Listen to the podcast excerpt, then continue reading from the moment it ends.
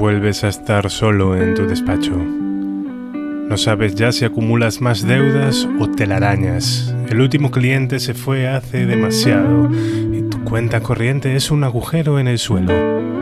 Rascas el fondo de la bolsa de tabaco reuniendo las últimas hebras para juntar un pobre cigarrillo. El whisky se acabó hace demasiado. Sabes cómo vas a pagar el alquiler de la oficina en la que duermes desde hace un mes y no sabes cómo vas a curar ese corazón roto. Y de pronto se abre la puerta y entra un caso, un caso que puede salvarte, el ensortejado caso Williams, una aventura de Nit que encontraréis dentro de Dama de Corazones, el suplementazo que tenemos en preventa. Así que aprovechando la ocasión, hoy vamos a conocer mejor a Nit en este capítulo de la trastienda de Shadowlands y vamos a hablar de rol desde Galicia. Pasad por favor, estáis en vuestra casa.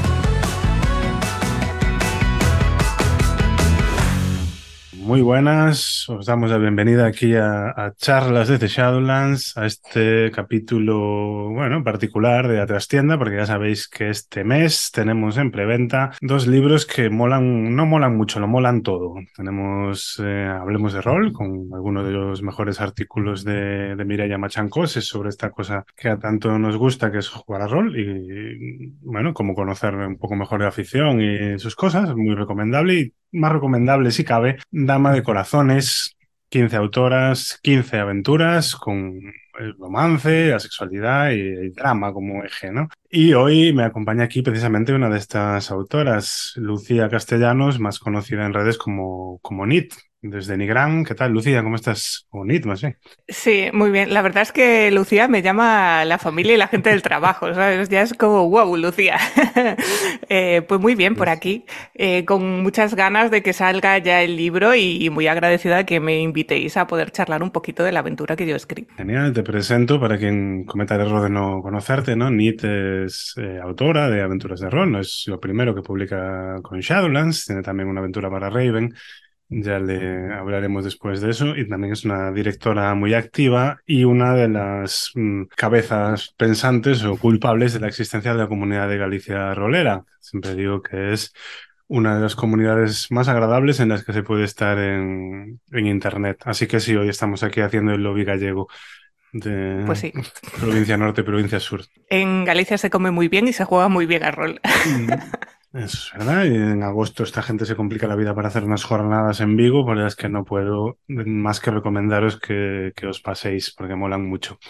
Yo, desde luego, mientras repitáis y me cajéis sitio, ahí voy a estar. Uh -huh. Cuéntanos un poco cómo, ya los, sé que lo has contado ya en alguna entrevista, ¿no? Pero cómo has caído tú en esta, en este vicio, en esta afición de, de rol, cómo llegas a tus primeras partidas. Sé que tiene además mucho que ver con la génesis de Galicia Rolera, ¿no? Sí, es un proceso que yo creo bastante lógico y su origen es eh, hacer un curso de monitora de ocio y tiempo libre. Ese es el origen, porque yo mientras estaba haciendo ese curso, de repente nos surge una dinámica que tiene varios nombres, entre ellos el de Sigue la historia, que es básicamente con un grupo, una persona dice una frase, construye una frase y la siguiente persona, sin negar la existencia de esa frase, la continúa, con lo cual es un storytelling casi de toda la vida. Y yo estaba ahí flipándolo, ¿no? Porque siempre he sido muy cuentacuentos natural y yo diciendo, ¡buah, esto es una maravilla! Contar un cuento entre un montón de gente y ver cómo crece ese mundo, esas ideas, esas cosas.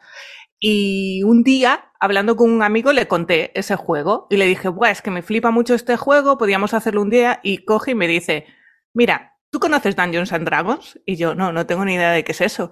Pues te voy a hacer una partida. Y esa fue mi primera partida, pero en ese Dungeons and Dragons, que yo creo que era 3.5, yo le dije al chico, quiero ser un vampiro y quiero llamarme Mordisquitos y quiero transformarme en murciélago. Y él me decía todo que sí. A todo que sí. Entonces fue la partida más, más random, más alocada que os podáis hacer una idea y ese fue mi acercamiento al rol. Luego ya me eché una novia rolera, Aurora, que también es cabeza de Galicia Rolera, y ahí ella pues me presentó a su grupete de rol y tal, que no congeniamos muy bien, esto también, pues ya lo dejo aquí constancia, a veces los primeros grupos de rol no te entiendes, no cuaja porque las dinámicas ya están muy consolidadas. Y bueno, yo ahí, mm, persona que está conociendo una chica que le gusta, le dije muy amablemente, no, es que el rol no me gusta mucho. y se quedó ahí con la idea. Y luego apareció Jess, que es la tercera cabeza eh, visible de Galicia Rolera, que nos conocimos porque denunciamos a la misma empresa que no nos pagó. Entonces, ahí en el SMAC, ah, una chica me dijo, oye, que si quieres, hacemos ahí quedada tal. Y pues ella, súper rolera, con ganas de probar el rol también, luego se acordó de mí y nos llamó a mí y a mi pareja para eh, empezar una campaña de rol. Y ahí ya fue cuando consolidé mi andanza como rolera.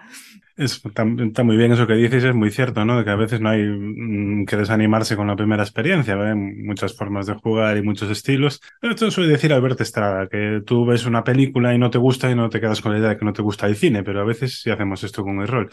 Y, de ahí, bueno, vemos que gracias a esta nube de conexiones y a una oportuna denuncia laboral, está bien reclamar uno sus derechos, nunca dejéis de hacerlo. Eh, os conocisteis y bueno, Jess, que también es autora en Dama de Corazones, pasará por aquí, surgió Galicia Rolera, ¿no? Ya hemos hablado de esta comunidad, con un Discord como eje central. Bueno, y sé que bueno, quien interese saber la génesis de Galicia Rolera tiene un par de entrevistas por ahí, pero yo creo que mm, crear una comunidad es mm, difícil, pero bueno, es dar un primer paso. Pero más difícil es eh, mantenerla viva pues, dos años, dos años y pico después. Entonces, ese es el misterio, ¿no? ¿Cómo, cómo mantener una comunidad así? ¿Cuál es vuestro truco y de dónde sacáis el tiempo? Podría adornar el misterio con muchísimas cosas, pero básicamente el truco es trabajo y que yo durante estos años he estado desempleada, con lo cual podía dedicarle muchísimas horas, muchísimas horas. Era un proyecto con una visión muy clara por mi parte, como si fuese un trabajo. Entonces eh, se estructuró de una manera muy profesional, eh, aunque sea ocio, ¿no? Yo siempre digo que las cosas me gusta hacerlas de manera profesional, aunque no, no sea un trabajo en sí remunerado. Y son horas, es eh, hacer actividades, eh, fomentar que la gente participe dentro de la comunidad, tener una capacidad de resiliencia brutal, porque siempre hay conflictos dentro de la comunidad, siempre hay, somos seres humanos, o sea, cualquier relación humana tiene una complicación. Entonces, esa mano izquierda de llevar los asuntos personales también es muy importante. Yo creo que otro secreto es ponerle corazón. Si no le pones corazón a las cosas se nota, se queda frío. Y luego rodearte de buena gente. Yo siempre digo que Galicia Rolera es la gente que está dentro de Galicia Rolera, no somos solo las administradoras. Hay muchísima gente que ha apostado por el proyecto, que está alimentándolo ahí con cariño todos los días. Y el último consejo es no alimentar al troll. Siempre aparece un troll, cuanto menos caso se le haga, cuanto más se le ignore, cuanto menos se le acuda a él. Yo siempre lo digo, me lo decís a mí eh, o a una de las admin, se le aparta amablemente y ya está, pero que no que no con su energía que no perjudique al, al buen rollo del resto. Sí, efectivamente, el tiempo mejor en debates positivos, ¿no? Pues, bueno, es un poco lo que hacemos a, otro nivel en, desde Telegram de charlas desde Shadowlands. Si sois de Discord, bien, si sois de Telegram, nos buscáis. También tenemos un Discord mucho menos activo, pero en Telegram nunca os va a faltar gente con la que hablar de rol. Tendréis más problemas de muchos mensajes que de pocos. Así que, bueno, estoy de, estoy de acuerdo, ¿no? Mm, dejar la toxicidad en la puerta. Es que es muy fácil, o sea, vivimos una sociedad en la que te están bombardeando con cosas negativas todo el rato. Es entendible que en algún momento pues eh, haya ese, esa furia no contenida y salga de alguna manera. Hay que saber apaciguarla. Vamos a, comentar un poco también tu faceta como autora, ¿no? Bueno, entiendo, llevas unos añitos y has creado aventuras propias. Si, si no me equivoco, lo primero que has publicado es eh, El gato en la niebla para Raven, ¿no? Con esta sombría casa. Sí, tenía una aventurilla con las chicas de, de, Grupo Garden que era pues de descarga gratuita y tal, pero lo que es publicado con editorial, la primera es la de El gato en la niebla. ¿Cómo llega ese, a dar ese paso? ¿No? ¿Qué ves tú en Raven que te anima a escribir una aventura, proponerla y, y lanzarte a escribir la editorial? Lo primero que me llamó la atención fueron los, las ilustraciones de Abigail, no lo voy a negar. Quiero decir, veía el, el, libro y era tremendamente evocador todo lo que se veía ahí. Y luego pues eh, tenía un grupo de rol en el que una persona era muy fan de Edgar Allan Poe y dije, bueno, pues te escribo algo y te lo dirijo. Y, y, la coña de te le escribo algo y lo dirijo, pues terminó en escribir una aventura que yo dije, bueno, esto si lo escribo un poquito más, lo detallo un poquito más, yo creo que puede ser publicada. Y, me animé, en parte también pues porque ya empecé a conocer a gente de, de Shadowlands, porque ya mucha gente me animaba a que lo enviase y probé, probé suerte. Dije yo, bueno, pues vamos a probar suerte, ¿por qué no? Me consta que a los jefes les gustó rápido, ¿eh? Me alegro. pero también está a puntito de, de, poder verse también en inglés, ¿no? Después de este, de este Kickstarter, así que bueno, primera aventura publicada y en bilingüe, pues no es mal debut, ¿no? Es una fantasía. Yo no sé si alguna autora española, la primera que ha publicado, se la han traducido al inglés. Yo me he quedado loca coincidió así. Esperemos sí. que, que, no sea la última, ¿no? Pero en realidad, pues lo que hemos venido a ver aquí es de, de nuestro libro, ¿no? Y, y, nuestro libro en este caso es Dama de Corazones, donde tú tienes una aventura, pues muy noir, ¿no? El ensortijado caso Williams. Si quisieras convencerme para que la jugara, ¿Cómo me la contarías? Sin spoilers, claro. Tiene su complicación. Yo creo que voy a decir que el ensortijado caso Williams es eh, esa aventura donde podrás poner a prueba tus dotes detectivescas mientras la sensualidad de sus protagonistas te despistan. y ya, pues entrando un poquito más profundidad, eh, el encanto de trasladarte al Chicago de los años 56, con esas alcantarillas humeantes, la música de Louis Armstrong. Hay unos flashbacks también que nos cuentan la historia de un amor en decadencia. Es que yo, como enamorada del noir, eh, quiero decir, todo lo veo con, con esos ojos eh, magníficos y, y, glamurosos que tiene. Además, eh, esto es algo que me pasa a mí mucho cuando veo aventuras noir. Se mantienen algunos clichés que a lo mejor se quedan un poco obsoletos con la, con la mentalidad de hoy en día. Y quería, desde esa perspectiva de conocer mucho el género, coger esos clichés y darle una vuelta. Entonces, se va a ver de fondo, pues eh, sí, lo típico, un detective alcohólico, que sí, un poco la sociedad machista, pero luego en primer plano nos encontramos una secretaria que tiene que hacer las funciones de detective, un matrimonio de intelectuales y artistas que en conjunto hacen esa figura de la fe fatal, es decir, tanto el hombre como la mujer son los que tienen esa erótica a su alrededor. Y además he dejado un poquito de lado esa heteronorma que hay casi siempre en las aventuras noir, eh, dándole a Joseph, uno de los protagonistas, pues una sexualidad bisexual, a la que le gusten los hombres y las mujeres para que tenga todavía más ese puntito moderno. Bueno, eso es un eso... poquito cómo te lo vendería desde la perspectiva de drama, erotismo y sexualidad. Vale, a mí me has convencido ya. Ya buscaremos fecha para jugar. Ya. Es que es maravilloso, no... yo siempre lo digo. ¿Quién no quiere ser inteligente, sensual y tener pasta, sabes? O sea, dame, yo quiero interpretar eso todos los días.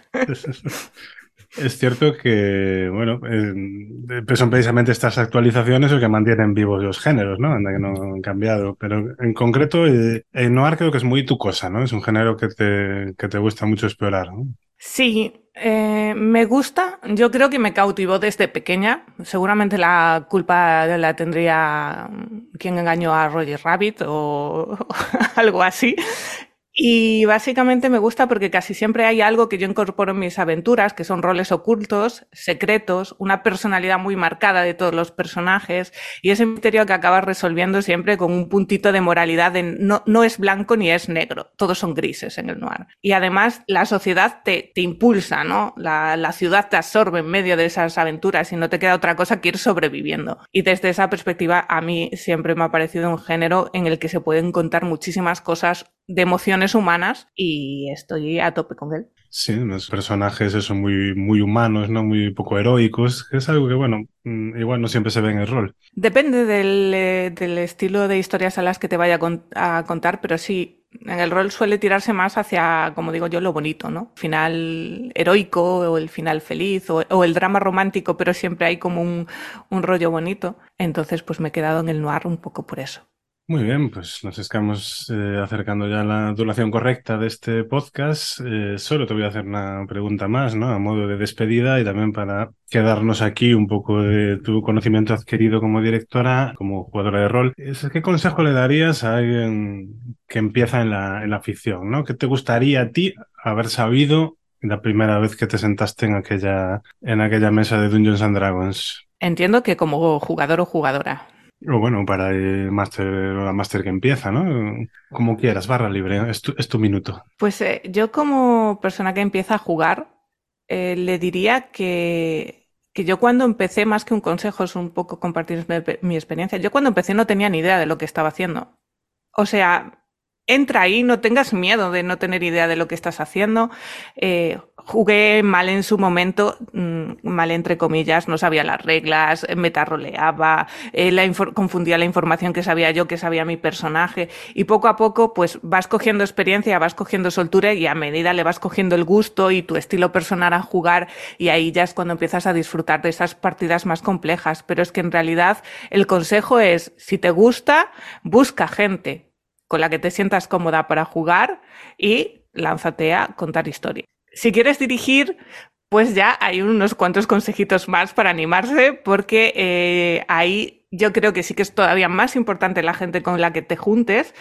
Y de dar un consejo, diría que mientras esté jugando se olviden del manual juega hacia adelante. Si hay una duda mecánica, favorece a la mesa, porque hemos venido a contar historias en conjunto, da igual. Cuando se termine la, partida, lo consultas. Si ha estado mal, se cambia para la siguiente. Pero que las reglas no imposibiliten el juego. Para mí ese es el, mejor consejo que le daría a una persona que dirige. El resto también lo va a coger con confianza. Pues geniales, geniales consejos ambos. Como ya veis que NIT tiene muchas cosas sensatas que decir. Si queréis seguir, aparte de en Galicia que ya hemos comentado, es bastante activa en, esa red social antes conocida como Twitter, como arroba NIT barra baja Castelval, con V, ¿no? Castelval. Sí.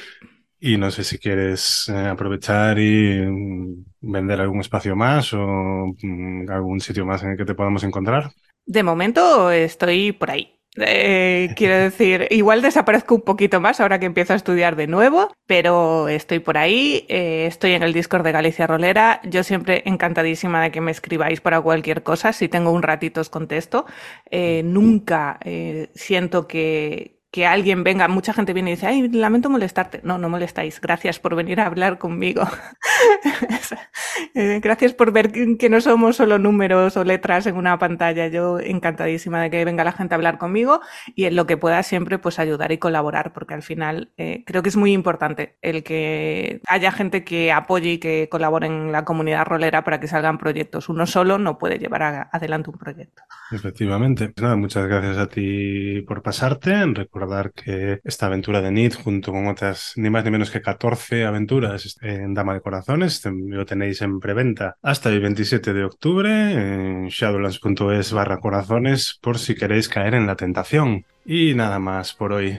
Solo me queda recordaros que el juego es importante, pero no tanto como las personas con las que juegas. Desde Noroeste, un saludo y gracias por escucharnos. Adiós. Chao, chao.